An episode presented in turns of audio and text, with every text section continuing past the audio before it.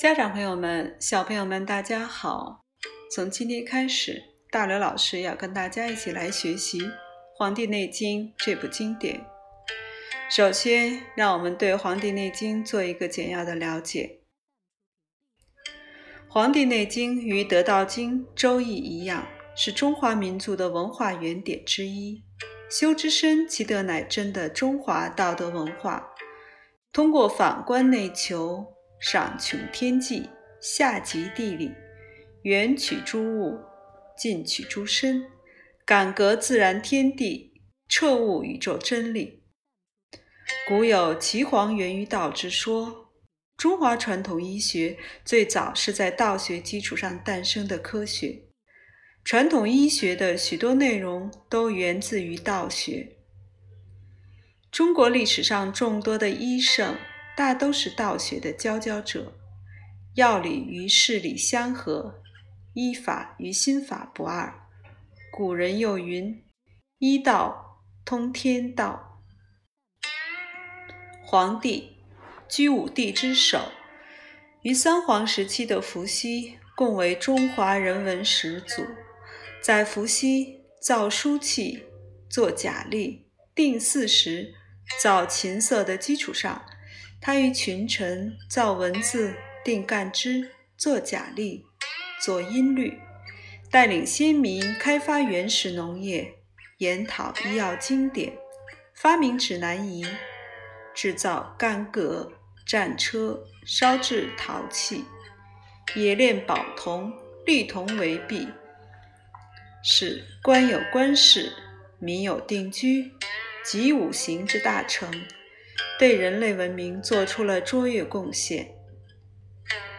据史料记载，黄帝也是中国历史上杰出的修之身而治天下的一位奇才。他曾问道于广成子的故事，在《庄子在有》中有详细记载。他在修身达到天人合一境界，明了自然本质后，为后世留下了《黄帝内经》。这是上古圣哲体悟大道的智慧结晶，是中国古代医典之祖。今天保存下来的《黄帝内经》包括《素问》与《灵书》两部分，内容主要是黄帝与群臣关于天人合一之理的对话问答，阐述了阴阳、五行、脏象、经脉、精气神。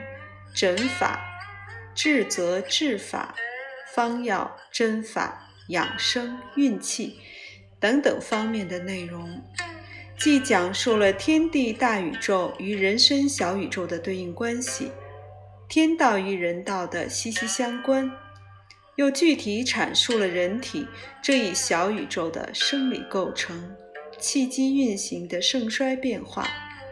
人体的生命健康与疾病过程，以及如何调理保持阴平阳秘，达到积精全神、守医合同于道，使益寿而有吉时等方面的大道之理。《黄帝内经》既是修身明德合道的实践方法理论，又是临床诊断、辨证论治的医学指导。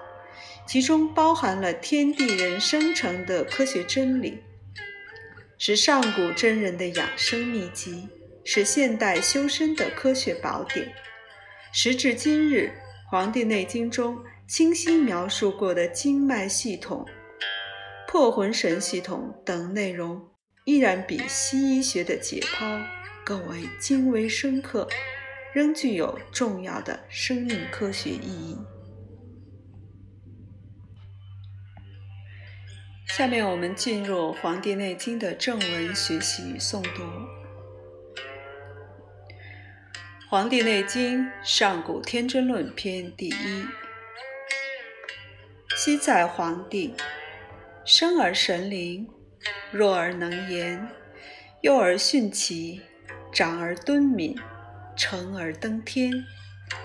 乃问于天师曰：“余闻上古之人。”春秋皆度百岁而动作不衰，今时之人年半百而动作皆衰者，时势异也，人将失之也。岐伯对曰：上古之人，其之道者，法于阴阳，合于术数，食饮有节，起居有常，不忘坐劳，故能形与神俱，而尽终其天年，度百岁乃去。今时之人不然也，以酒为浆，以妄为常，醉以入房，以欲竭其精，以好散其真，不知持满。不食欲神，勿快其心，溺于声乐，起居无节，故半百而衰也。夫上古圣人之教下也，皆谓之虚邪贼风，避之有时；恬淡虚无，真气从之，精神内守，病安从来。是以志闲而少欲，心安而不惧。行劳而不倦，气从以顺，各从其欲，皆得所愿。